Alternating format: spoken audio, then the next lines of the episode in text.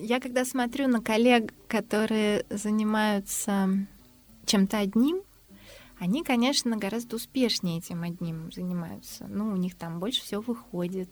И, э, ну, и мне кажется, может, лучше получается в каком-то смысле. Просто потому, что когда ты занимаешься всем на свете, э, у тебя, естественно, остается на все это меньше времени и мозга.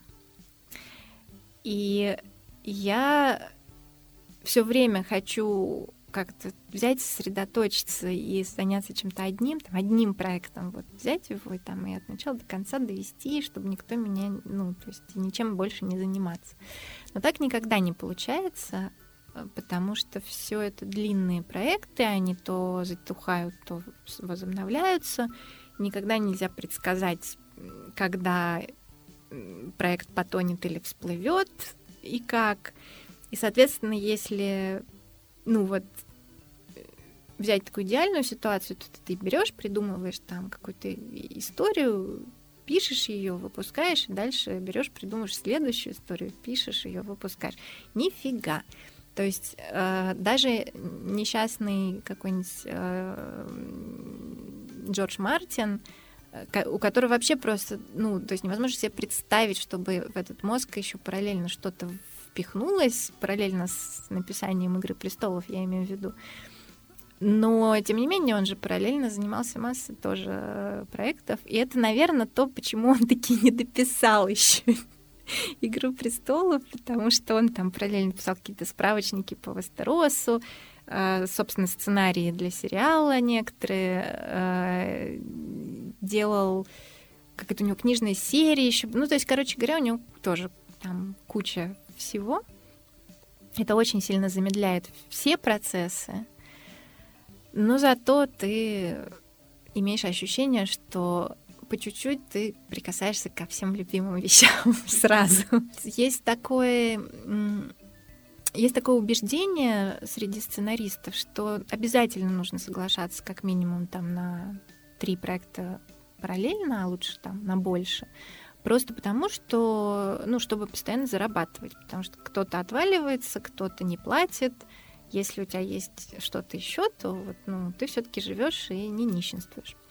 Но это тоже не всегда так. То есть э, иногда все эти проекты синхронизируются и там одновременно перестают платить. Или там одновременно закрываются. У меня так-то тоже было. Вот. Ну, то есть у меня, во всяком случае, нет, это не, не материальное соображение. То есть я это делаю не для того, чтобы там оплачивать счета. Я это делаю потому, что я, к сожалению, не могу отказаться. То есть э, сейчас это уже лучше, сейчас я уже натренировалась отказываться от совсем ну, проектов, которыми я точно вот прям не буду и не хочу заниматься. Но мне просто очень любопытно всегда. Вот знаете, вот когда там, не знаю, пишет продюсер, что а вот у нас есть проект, и мы хотим вам предложить. А у тебя уже, то есть ты там дышать не успеваешь, у тебя э, завтра тебе нужно сдать два проекта, послезавтра еще пять, и ты вообще просто уже там не спал неделю. В такой ситуации нормальный человек говорит, знаете, сейчас очень плотно занятость, давайте развернемся к этому разговору через полгода. Но я не могу. я говорю, говорю, ну, Вообще, ну, это очень зависит от сроков, конечно. Ну, вы пришлите почитать, потому что мне очень, мне безумно интересно, что там за проект. Ну, э, жесткое планирование. То есть тут э, э, это возможно только если ты можешь себя дисциплинировать и работать по расписанию довольно жестко. А, когда я училась, у нас в МШК преподавала в том числе такая э, прекрасная сценаристка Елена Райская. Она, ну, в числе прочего, у нее очень большая фильмография, она написала сериал «Однажды в Ростове». Э, такой про расстрел в Новочеркасске, как раз тоже про советское время. Вот. В общем, она очень э, много работающая, продуктивная сценаристка, кучу всего написала. И она нам рассказывала, что в какой-то момент у нее было шесть проектов параллельно, и она писала так. Понедельник до обеда один, после обеда второй, вторник до обеда третий, после обеда четвертый, среда до обеда пятый, после обеда шестой, четверг снова там первый, второй и так далее. А, она тогда была молодая, и поэтому это смогла. Сейчас я понимаю, что в таком режиме я просто двинусь через неделю и все, и на этом закончится. То есть я ну, не могу. Так мой потолок три проекта в активной фазе, э, ну, если одновременно вот брать. И я стараюсь, чтобы так и было. То есть я стараюсь разруливать э, проекты, которыми я вот прямо сейчас должна активно заниматься, чтобы их было не больше трех каждый момент времени.